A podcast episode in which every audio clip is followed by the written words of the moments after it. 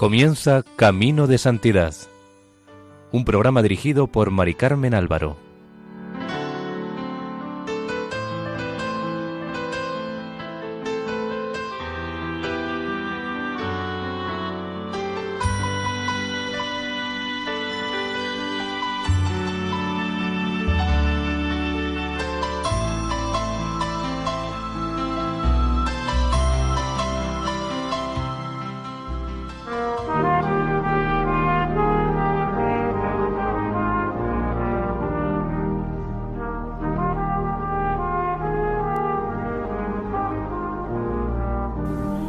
Sean bienvenidos a Camino de Santidad, un programa realizado por el equipo de Radio María en Castellón, Nuestra Señora del Lledó. Les invitamos a escuchar el segundo capítulo de tres dedicados al hermano jesuita San Alonso Rodríguez.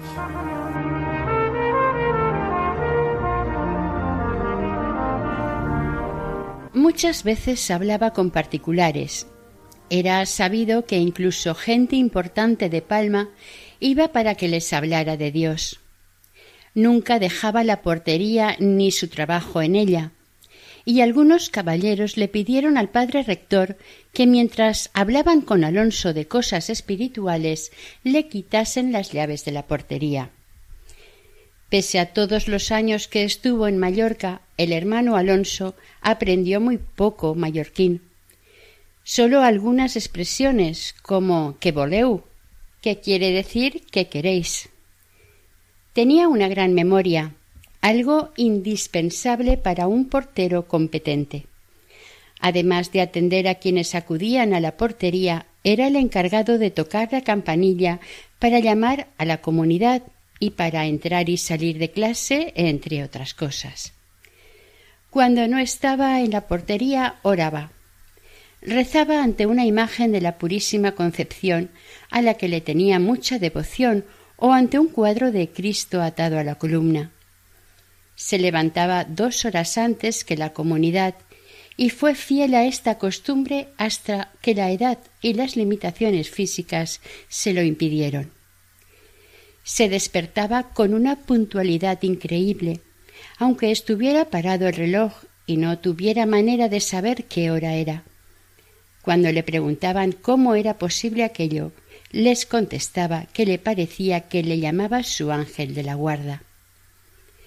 La portería de Montesión se convirtió en un lugar de santificación para todos los que pasaban por ella. A los estudiantes les animaba a inscribirse en la congregación mariana. Nuestro santo les daba conferencias a los alumnos que pertenecían a ella. Si notaba que alguno sobresalía por virtud y talentos, le animaba a iniciarse en la vida espiritual. Alonso era especialista en tres temas enseñar a rezar el rosario, enseñar a confesarse bien e invitar a comulgar frecuentemente y con fruto. También recomendaba mucho rezar el oficio de la Virgen hasta el punto que durante un tiempo se pensó que era él el autor del oficio parvo de la Inmaculada. Para sus amigos les escribía avisos espirituales de acuerdo con la inteligencia y aptitudes de cada uno. Muchos de ellos más tarde entraron en la vida religiosa. Los maestros de novicios contaron que en muchos de los que entraban se veía la mano de Alonso. Cuando la portería se lo permitía, iba a catequizar a los más desamparados y pobres por las calles y por las iglesias de Palma, con preferencia a los vagabundos y a los náufragos, a quienes les hablaba con mucho gusto y agrado de Dios, invitándoles a servirle, a amarle. Estaba en aquel entonces de profesor en el colegio de Montesión el padre Aguirre. Este padre era bastante nervioso y escrupuloso. Un día, celebrando la Santa Misa, al dar la comunión, se le cayó una partícula. Alonso le estaba ayudando en la misa. Fue un accidente, pero el padre Aguirre hizo de ello un problema grave. Días después le estaba ayudando de nuevo Alonso en la misa, y se dio cuenta de que el padre seguía triste y preocupado. Nuestro santo oraba fervorosamente por el padre y de repente tuvo una visión sobrenatural. Vio cómo Jesucristo abrazaba tiernamente al padre y le daba un beso. El santo se calló y acabada la misa fue al padre rector a comunicarle su visión y pedirle permiso para contarle al padre Aguirre lo que había visto. El rector dio su permiso y Alonso se lo contó, con lo cual el padre Aguirre se sintió muy consolado durante muchos días. El padre era gran amigo del hermano Alonso y en un momento dado tuvo que viajar a Barcelona. Para acompañarle hasta el puerto de Soller, enviaron a Alonso. Mientras esperaba en el barco, el santo le pedía a la Virgen María que el padre Aguirre tuviera buena travesía. Recordamos que el Mediterráneo estaba infestado de corsarios moros. La Virgen le comunicó que si el padre Aguirre embarcaba en aquella nave, se convertiría en cautivo de los corsarios. Alonso, asustado, no veía modo de salvar a su amigo y volvió a pedirle a la Virgen Oh mi reina, si le hacen prisionero no os dejaré jamás tranquila hasta que no me lo hayáis devuelto a mi celda. Y el viento del mar cambió. El velero se tuvo que quedar a pasar la noche en el puerto. Al mismo tiempo, un sacerdote de Sóller escribió al rector del colegio advirtiéndole que había gran número de piratas en el mar a lo largo de todas las costas de las islas. La carta del párroco, a pesar de las diecisiete millas de distancia de Sóller a Palma, llegó aquella misma tarde al colegio. El padre rector comunicó la noticia a la comunidad y sometió a votación la decisión de autorizar el viaje. Todos votaron que el padre Aguirre volviera a Palma. El padre rector escribió a Sóller y la carta llegó al amanecer. Alonso y el padre Aguirre volvieron rápidamente a casa y Alonso no sabía cómo agradecer el favor a la Virgen María, su reina. El barco se hizo a la mar y fue apresado. Entre los prisioneros estaban un padre dominico y un hermano jesuita. En una conferencia espiritual propuso una vez el padre Aguirre si era posible andar siempre en presencia de Dios ¿Y cómo podía conseguirse esto? El padre rector que estaba presente dijo que el andar de continuo en la presencia de Dios es cosa más de ángeles o de almas bienaventuradas que de mortales, que lo más que aquí se podía hacer era ofrecer todas las obras a Dios y con frecuencia actos de pureza de intención, que esto podía llamarse llevar continua presencia de Dios.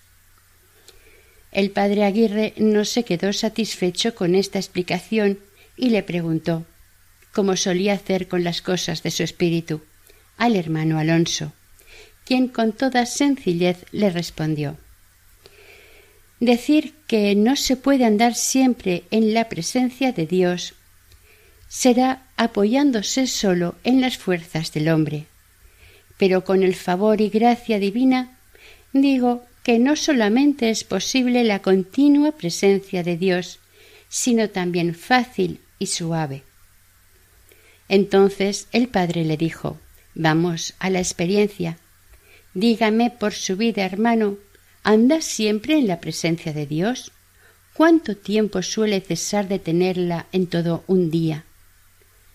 Alonso pensó un poco, y creyendo que sería para gloria de Dios el contestar con la verdad a un padre que lo trataba con tanta intimidad, le respondió Me parece que algún credo. El padre Aguirre se quedó admirado. Ahora ya estaba seguro de que lo que él había propuesto en la conferencia era posible. Alonso sufría mucho físicamente. Tenía dolores de estómago, le dolía mucho la espalda, se asfixiaba. Tenía la lengua infectada y furúnculos como clavos ardientes por todo el cuerpo. Durante catorce años sufrió un verdadero purgatorio. Su cuerpo parecía llagado. A estos dolores físicos se sumó durante muchos años el miedo a ser despedido de la compañía. Su cuerpo estaba muy trabajado, agotado. El enorme desprecio que Alonso sentía por sí mismo le hacía creer que la compañía prescindiría de él. Es verdad que no eran muchos los que le conocían a fondo, pero éstos lo consideraban una gloria viviente de la orden. Su fama de varón sobrenatural iba creciendo de día en día, pero también había algunos que no veían en él lo bueno. Era administrador del colegio del padre Pedro Navarro y Horta, teólogo muy apreciado, confesor fuera de serie, amable de carácter, excelente religioso, humilde, obediente, muy observante de la regla. Un día cayó enfermo, y uno de sus penitentes obtuvo permiso del padre rector para visitar a su confesor en la enfermería, pero uno de los días que fue a visitarlo este penitente llevó consigo a un amigo, y Alonso, cumpliendo con lo mandado, fue a pedir permiso al rector para que pudieran pasar los dos. El rector dijo que sólo podía subir a la enfermería el penitente autorizado. El otro joven debía esperar en la portería. El autorizado se enfadó y se fue sin subir a visitar al padre Navarro, quien se extrañó de que su penitente no hubiera acudido el día y a la hora acordados. Cuando otro día se aclaró todo y el penitente le dijo que el portero no le había autorizado, el padre Navarro, convencido de que Alonso había actuado conforme a la regla sin haber pedido permiso a los superiores, se enfadó mucho. Y la primera vez que Alonso tuvo que entrar en el cuarto del padre, por un asunto de portero, el padre le reprendió severamente por haber impedido llegar a su habitación al amigo de su penitente. Alonso cayó y no se justificó. Cuando hubiera sido sumamente fácil para él decir que había sido el rector quien lo había prohibido. Poco antes de este incidente, mientras estaba el hermano orando por la salud del padre Navarro, en una visión vio al padre muerto y enterrado. Alonso comprendió que el padre Navarro moriría en pocos días. Después del incidente, para devolver bien por mal, empezó a rezar otra vez por la salud del padre y animó también a la comunidad a que rezara. Unos días después volvió Alonso a tener otra visión. Vio al padre Navarro muerto de cuatro días, muy desfigurado e hinchado. Alonso comprendió que el padre tenía los días contados, que moriría en cuatro días. Pero Alonso no se desanimó. Oró largamente e hizo muchas mortificaciones, y Dios le reveló que había oído sus plegarias y que el padre Navarro viviría unos cuantos años, como así fue. Vivió siete u ocho años más. Como ya dijimos, el hermano Alonso se levantaba dos horas antes que la comunidad y empezaba el día diciendo Dios mío, ven en mi ayuda. Señor, socórreme. Gloria al Padre, al Hijo y al Espíritu Santo. Mientras se vestía, rezaba las letanías de la Virgen hacía propósito de trabajar mucho más durante el día por amor de Dios. Hacía el signo de la cruz adoraba la Santísima Trinidad y recitaba el Te Deum. Y al decir las palabras Dígnate, Señor, guárdanos hoy de todo pecado, el hermano tenía por costumbre recordar que este día podía ser el último de su vida. Después se preparaba para la meditación diaria, pidiéndole humildemente a Dios permiso para dialogar con él. A continuación pedía, según el método ignaciano, que toda su memoria, entendimiento y voluntad estuviesen consagrados a Dios. Todo lo ofrecía con este único fin. Luego hacía la meditación en su celda. Además de la hora de oración, ordenada por la regla, rezaba cinco Padre Nuestros y cinco Ave Marías en honor de las cinco llagas de la pasión del Señor para obtener la gracia de vivir y sufrir como Jesús. Cada día rezaba el oficio de la Virgen para obtener la castidad. Doce Salve Regina y doce Ave Marías en honor y recuerdo de la pureza de María para obtener por mediación de la Virgen el no caer en ninguna falta durante las veinticuatro horas del día. Y estas veinticuatro horas las ofrecía a veinticuatro santos, empezando por su ángel de la guarda, siguiendo por su patrón San Alfonso y terminando por San Blas. Además, rezaba el rosario diariamente una o más veces. También rezaba el rosario de los santos nombres de Jesús y de María, repitiendo Oh María, sed verdaderamente María para mí. Oh Jesús, sed verdaderamente Jesús para mí. Lo repetía treinta y tres veces en honor de los treinta y tres años que vivió el Señor en la tierra. Un día, estando Alonso ayudando en la misa, en el altar, se le apareció Jesucristo de pie en el lado del Evangelio. Vestía la túnica blanca y larga como en su vida temporal. Su rostro era precioso, su piel morena, su fisonomía reflejaba la majestad del hombre Dios. La modestia de su mirada y toda su actitud eran admirables. Era el modelo propuesto para Alonso, para quien los ojos del Salvador eran ya toda una predicación. La aparición, según él, duró sólo unos segundos, pero fue tal el impacto que le hizo que todo el resto de su vida, cada vez que Alonso la recordaba, se sentía empapado del sentimiento de modestia y fervor. Era como si Jesucristo hubiese abrasado con una chispita de caridad viva su vida llenándola de la paz que hace al hombre mejor. Cada vez que el santo ayudaba en misa, después de la elevación, renovaba con un gran sentimiento de adoración sus votos en la compañía de Jesús. Un cuarto de hora antes de la comida o de la cena, los jesuitas hacen examen de conciencia, repasan todas las horas del día para ver cómo se han comportado en cada una de ellas, en qué han fallado, qué han hecho de bueno por la misericordia de Dios y en qué deben superarse. Alonso, para hacer su examen, se ponía en presencia de Dios y analizaba escrupulosamente todos los minutos del día, especialmente si había amado a Dios y si había sufrido con placer injurias por él. Su propósito era siempre el mismo hacer todas las obras con la mayor perfección posible para gloria de Dios.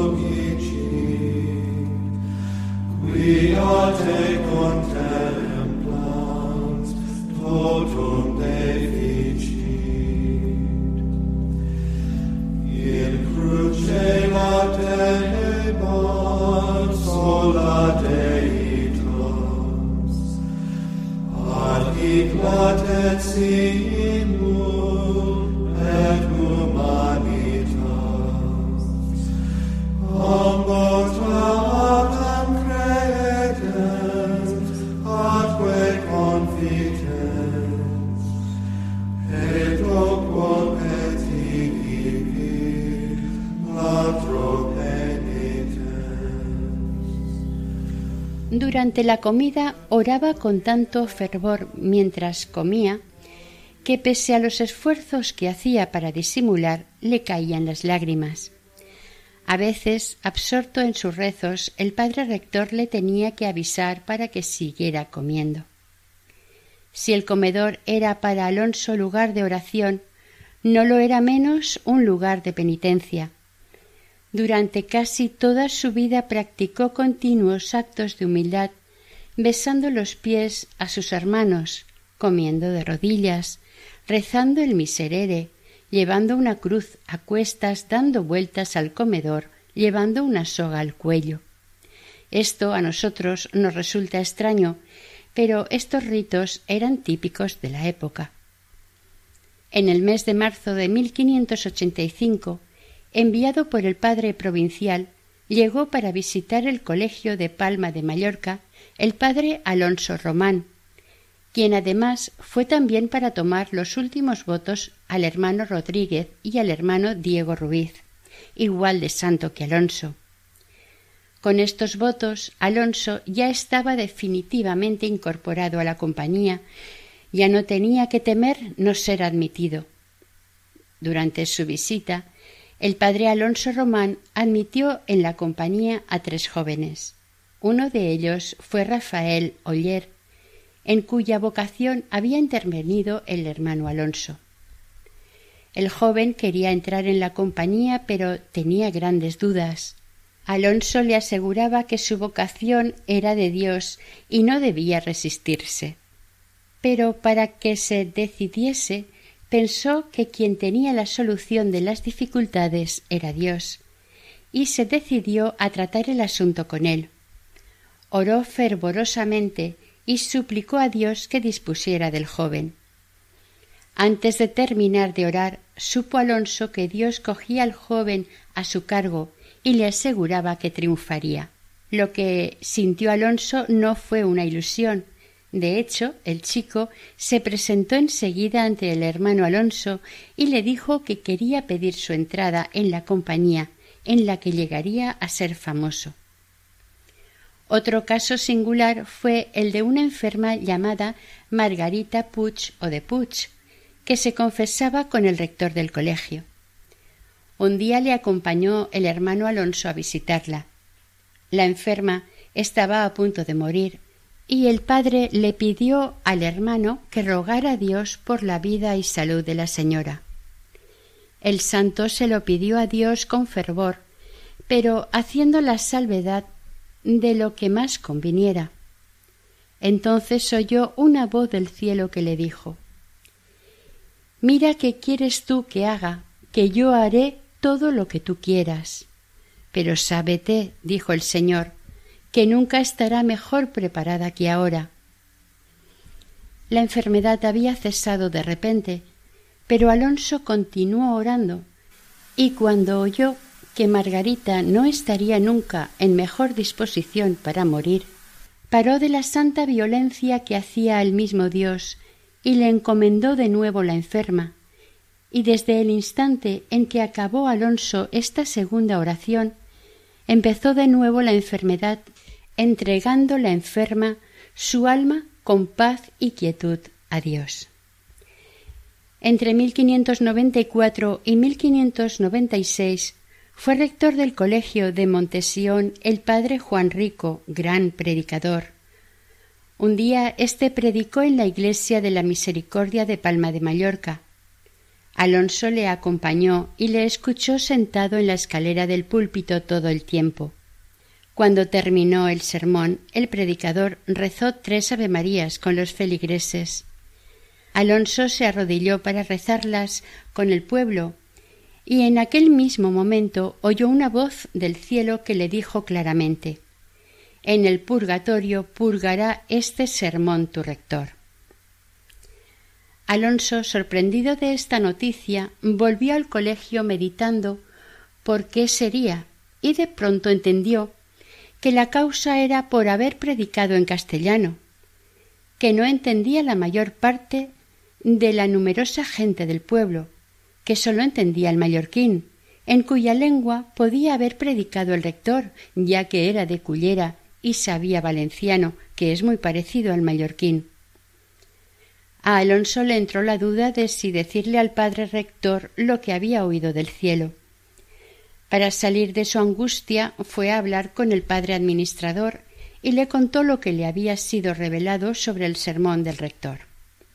El administrador no se atrevió a decírselo al rector y le aconsejó a Alonso que, puesto que era él quien había recibido el mensaje del cielo, se lo dijera él mismo. Así lo hizo el hermano. El rector lo escuchó y desde aquel día no predicó más en castellano, sino en mallorquín. En febrero de 1604 llegó al colegio de Montesión el nuevo rector, padre Gabriel Álvarez. Este traía la orden del padre provincial Diego Escriba de examinar con atención y detalles la madurez espiritual del hermano Alonso, que por ser tan extraordinario estaba expuesto a los engaños del demonio. Para conseguirlo con más seguridad y detalle, el padre Álvarez le ordenó al hermano que escribiera todo lo que recordase que le hubiera sucedido en temas de espíritu durante su vida y que le entregase lo escrito. Aquello fue para Alonso un mazazo. Por su mucha humildad le repugnaba descubrir los favores recibidos del cielo, pero humilde como era, escribió la primera memoria de su vida por el mes de mayo de 1604. En ella daba cuenta de lo que había pasado por su alma desde su niñez, contando las cosas según le venían a la memoria. Lo contó en tercera persona como si le hubiera sucedido a otro. Un día tuvo un pensamiento sobre la obediencia, dice en su memorial. Pensó que si teniendo él las llaves de la portería, el superior le mandase que no abriera la puerta a nadie, ni siquiera al rey si estuviera en Mallorca, y quisiera entrar por la portería él con sus acompañantes, el hermano le respondería que no podía entrar porque la obediencia así se lo mandaba no abriría aunque fuese después perseguido y maltratado. Pero esta situación no alteraría su corazón ni le desasosegaría por nada, por estar sólidamente unido a Dios, porque se lo había mandado el superior. Y tal como lo pensaba, así lo hizo cuando llegó la ocasión. Para inaugurar el curso de filosofía que iba a comenzar dirigido por el padre Blas Baillo, recién llegado de la península el 10 de septiembre de 1603, los estudiantes de Montesión iban a representar un drama alegórico titulado El triunfo de la virtud. A la representación estaban invitados el virrey, el obispo, cabildos, órdenes religiosas y demás personas de Alcurnia. Para que no faltara sitio, el superior ordenó al hermano Alonso que no abriese la portería hasta cierta hora por temor a que la gente común cogiera los mejores sitios. Y le añadió que no se apartara de la puerta. El virrey y el obispo se presentaron antes de la hora señalada por el superior y los guardias que llevaban con ellos dieron voces avisando de que allí estaban sus señores pero el hermano no se movió de su sitio y no abrió. Alguien que se dio cuenta fue a visitar al superior de lo que pasaba y éste se presentó inmediatamente y mandó abrir la puerta, explicando a aquellos señores el motivo de la tardanza en hacerlo.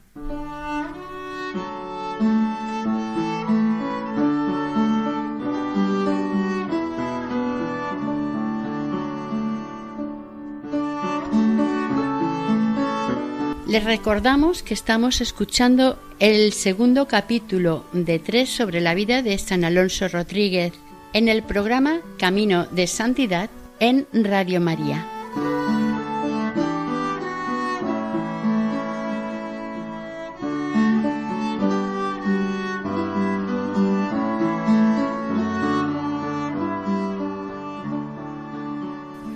Desde primero de octubre de 1608 estaba anclada en Palma una nave llamada Belina.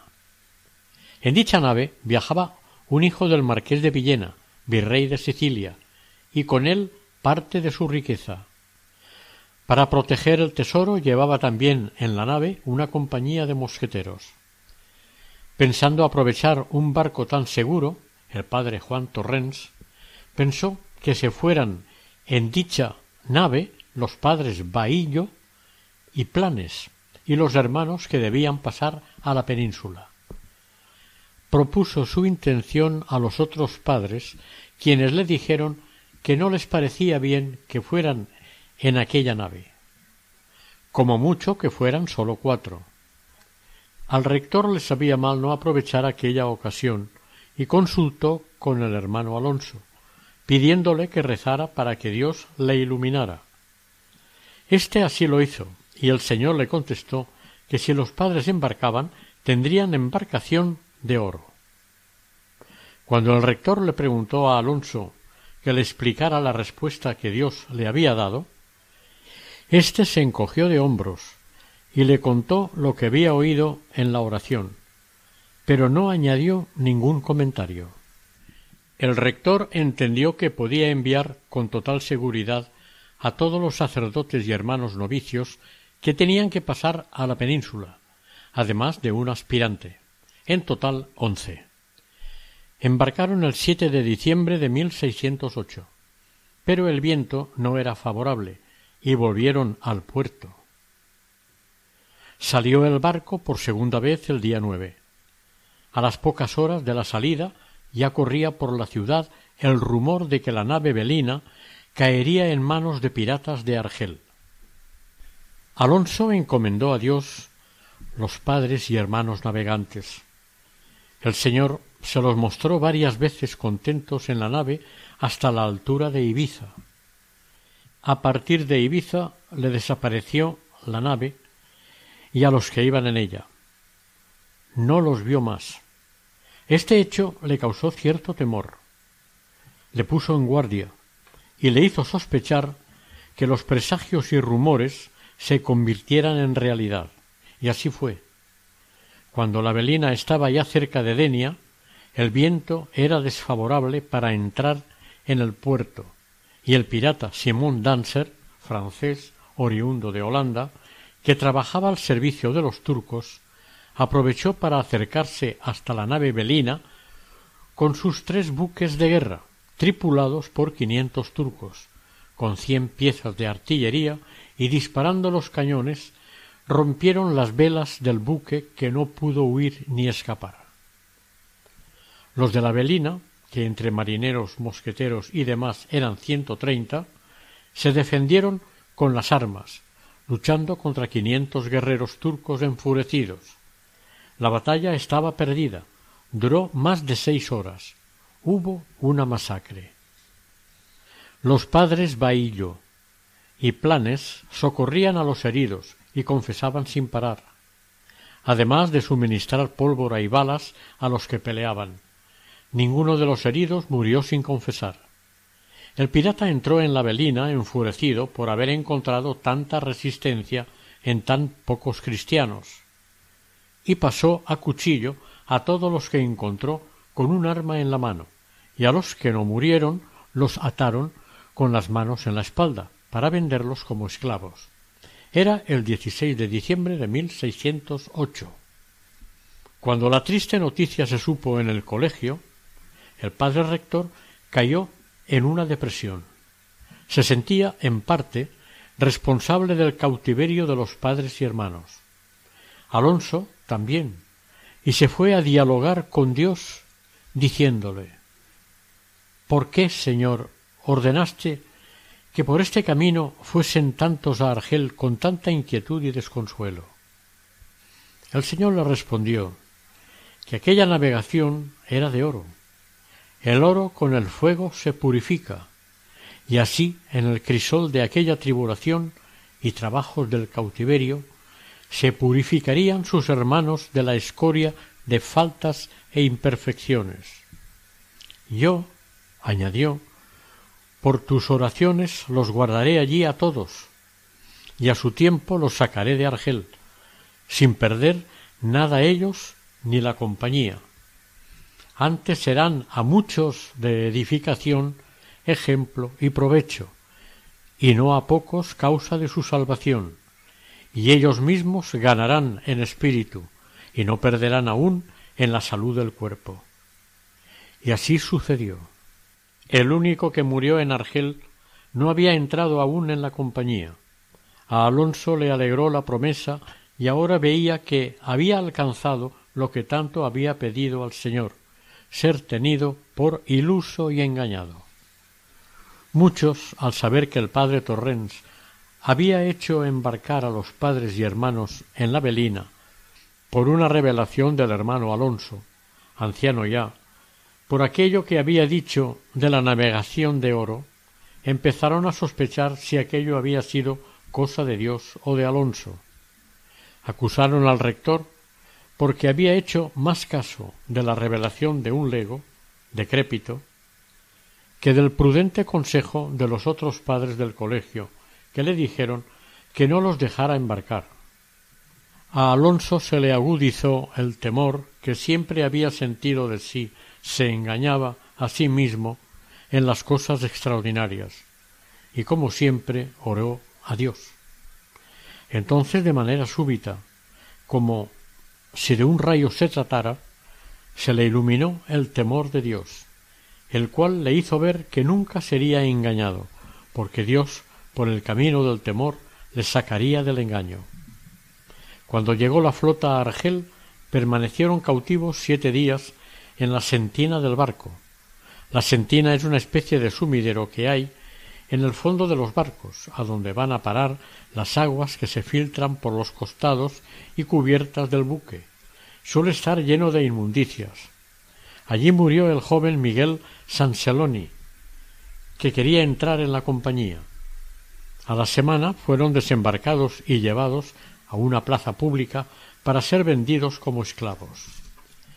Al pisar tierra, los jesuitas, les salió al encuentro un sacerdote catalán y puesto de rodillas les dijo Perdónenme por amor de Dios, padres míos, que quizá, aunque soy un gran pecador, mis oraciones les han traído a esta ciudad para remedio de muchos necesitados. Tengan buen ánimo y fíen de nuestro Señor que no les faltará campo dilatado en que poder ejercitar la caridad, virtud tan propia de su compañía. Este sacerdote había sido rescatado, estaba libre y no quiso disfrutar de su libertad para no desamparar a los numerosos cautivos cristianos.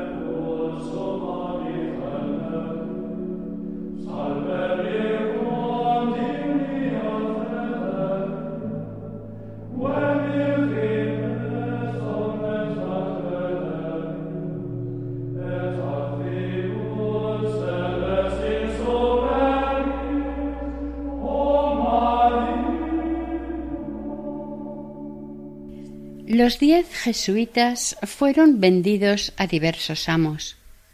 En cartas escritas por el padre Baillo al padre provincial Hernando Ponce de León, le contaba las penurias que estaban pasando. Estaban prácticamente desnudos en invierno, no tenían nada para abrigarse y los insectos se los comían vivos. Dormían en el suelo y comían pan. Poco y de cebada. Como un gran manjar, alguna vez comían atún. Y sigue. Y así no es maravilla que, faltando lo necesario para el sustento y el vestido para el abrigo, falte la salud. Sería nunca acabar querer contar con detalle nuestras miserias, porque son tantas y tan graves que a cualquiera que las viese se le rasgaría el corazón de dolor por más duro que fuese. Pronto comenzaron los combates de los estudiantes jesuitas. Eran jóvenes y algunos de ellos de buen ver. Repetidas veces se vieron atacados contra su castidad y su fe por aquellos moros lascivos, enemigos del nombre cristiano. Contó en una carta el padre Baillo la batalla que estaba teniendo el novicio de dieciséis años Ramón Gual. Después de haber conseguido mantener su castidad, su dueño lo tenía prisionero. Le dio innumerables palos e intentó estrangularlo con su turbante, que milagrosamente se rompió a la primera vuelta, siendo que era de tela fuerte y retorcida. A punto de cortarle el cuello con su alfanje, el joven se puso de rodillas ofreciéndole el cuello y comenzó a cantar el Te Deum Laudamus con gran gozo y alegría celestial. Pero volvió a suceder algo extraordinario. La herida que le hizo no pasó de la piel, dejándole una señal como si fuera una cinta roja alrededor del cuello como testimonio. El moro, cansado de tanto pelear, ya la primera noche y no conseguir lo que pretendía, se acostó. Mientras el joven novicio se la pasó rezando, dando gracias al Señor por la victoria que le había dado, reconociéndola como gran misericordia suya. Cuando el padre Bailio se enteró, fue a ver al novicio, y éste, al verle, se puso a llorar, diciéndole cuando lo quiso consolar Padre mío, no lloro por los trabajos y malos tratamientos que he padecido esta noche pasada, sino por verme indigno de alcanzar la corona del martirio, pues teniéndola tan cerca se me ha huido de las manos. También fue grande el cambio obrado en el hermano Jerónimo López, que había entrado en la compañía muy joven y se comportaba a pesar del tiempo transcurrido como un crío iba a Valencia llamado por los superiores para comunicarle que lo echaban de la compañía, ya que había sido advertido en numerosas ocasiones y no había hecho caso. A éste los moros lo quisieron quemar vivo públicamente. Por ser de Gandía, querían vengar las muertes que había mandado ejecutar el Santo Oficio entre unos cuantos moriscos de Valencia, lo salvó su dueño alegando la honra. En el espíritu de Jerónimo tuvo lugar tal cambio que ni él ni los demás lo reconocían. Mientras trabajaban y sufrían los jesuitas cautivos en Argel, el hermano Alonso, al igual que Moisés, levantaba las manos al cielo pidiendo al Señor diera fuerzas a los jesuitas y les escribió una carta en la que les decía, entre otras cosas, Don es parecer por Cristo, y no le da sino a quien él mucho ama. No habemos de querer consuelos en esta vida, lo que debemos de querer son azotes, porque después será tiempo de los consuelos. Ahora no se quiten nuestros ojos de la cruz ni nuestro corazón de quien en ella se puso. Nos cuenta el memorial 128 del hermano Alonso. Estando un día Alonso en oración, Dios le mostró a los diez padres y hermanos cautivos en Argel, claros y resplandecientes como diez soles en medio de aquella tiniebla espesa de la morisma. Una noche, estando Alonso durmiendo, su alma estaba negociando con el mismo Dios. Cuando se despertó, le pareció que había estado cuatro horas enteras durmiendo, y en el acto de amor de Dios, tratando con su divina majestad el negocio y libertad de los jesuitas que estaban en Argel. Luchaba a brazo partido con el Señor en este negocio tan grave, para que el Señor lo cambiara y los encaminara para su mayor gloria y servicio. También suplicaba a María para que intercediese ante su Hijo por el bien de los jesuitas. El padre Pedro Cotón informó al rey de Francia Enrique IV que los diez jesuitas habían sido llevados cautivos a Argel. El rey, que apreciaba mucho a la compañía de Jesús, hizo gestiones ante el pirata Simón Danzer para que fueran liberados. a cambio de dejarle entrar en Francia como él quería, pero no pudo ser porque no pudo devolver el dinero que había recibido por ellos. Cuando en Argel supieron que el rey de Francia se había interesado por estos, empezaron a mirarlos con otros ojos y por medio del cónsul de Francia les quitaron los grilletes a los padres Baillo y Planes, además de sacarlos del calabozo oscuro y estrecho en el que los tenían encerrados. También el cónsul liberó del remo de la galera al hermano Juan Alcover. Este novicio había enfermado muy gravemente y se lo llevó a su casa para que se curara, saliendo fiador por él. Casi un año entero duró el cautiverio de los religiosos en Argel.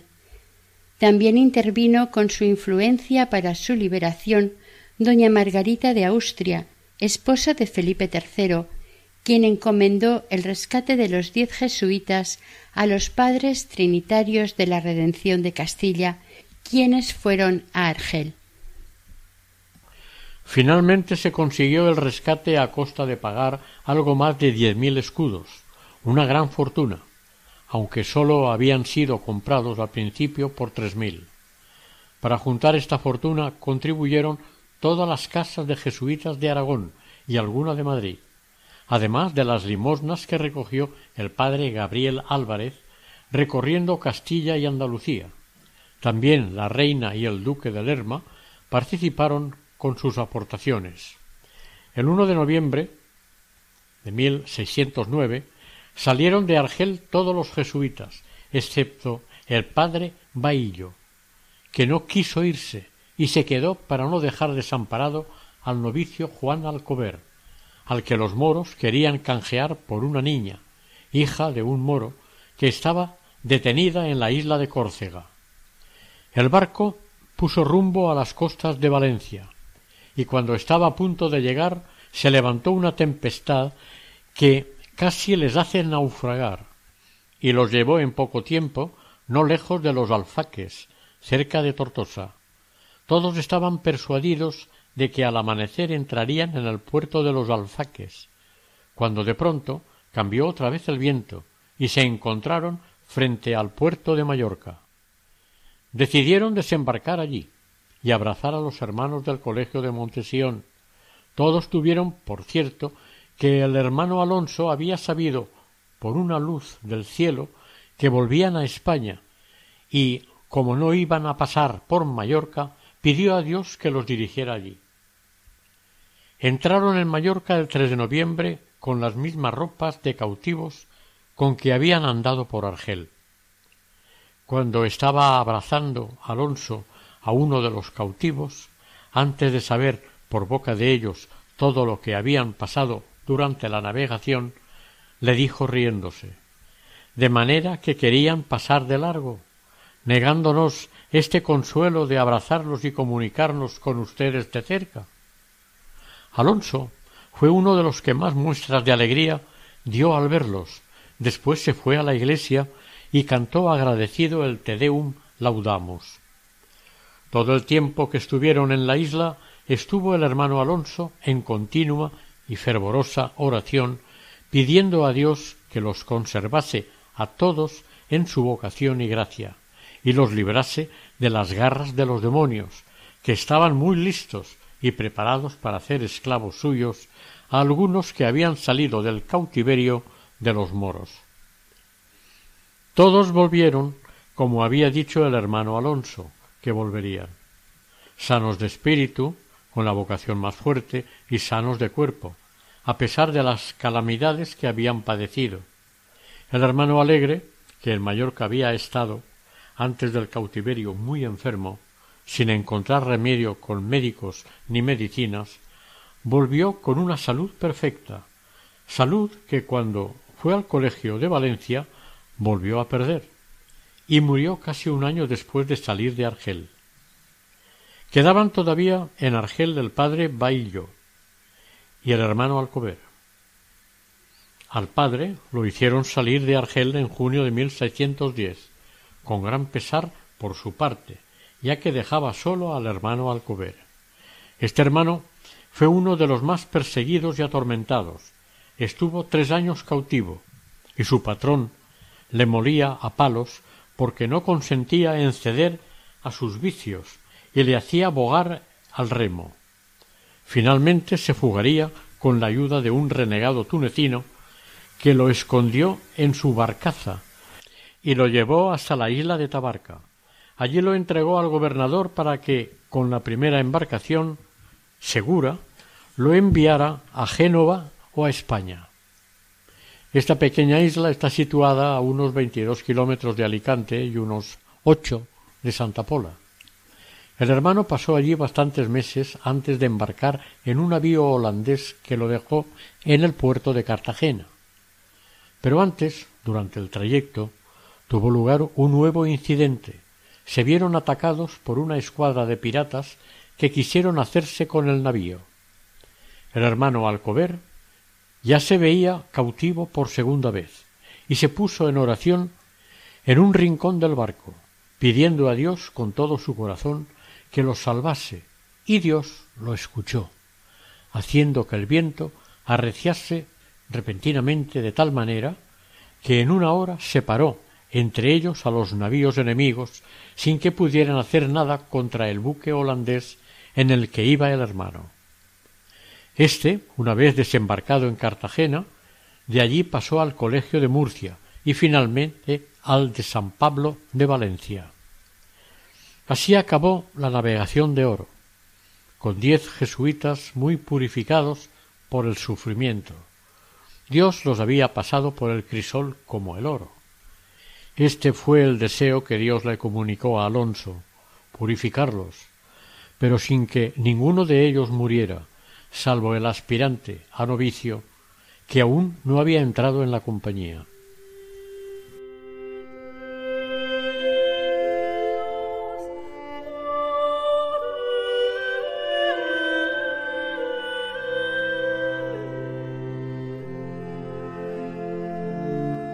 Oración. Dios Padre misericordioso y eterno, te damos gracias y te bendecimos porque infundiste en el corazón de San Alonso Rodríguez un gran amor a tu Iglesia, a tu Madre la Virgen María y al prójimo, y lo iluminaste para servirles con la oración y el sacrificio. Te pedimos le sepamos imitar, y por su intercesión nos concedas ser fieles apóstoles y seguidores tuyos. Por Jesucristo nuestro Señor. Amén. Señor del mundo,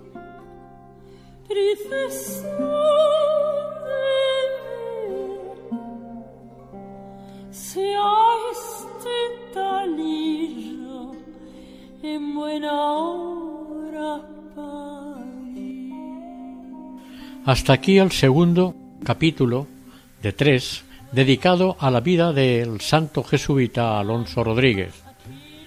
Ha sido realizado por el equipo de Radio María en Castellón, Nuestra Señora del Lledó. Si desean contactar con este programa, pueden hacerlo al siguiente correo electrónico camino de santidad arroba Gracias por su atención y que el Señor les bendiga.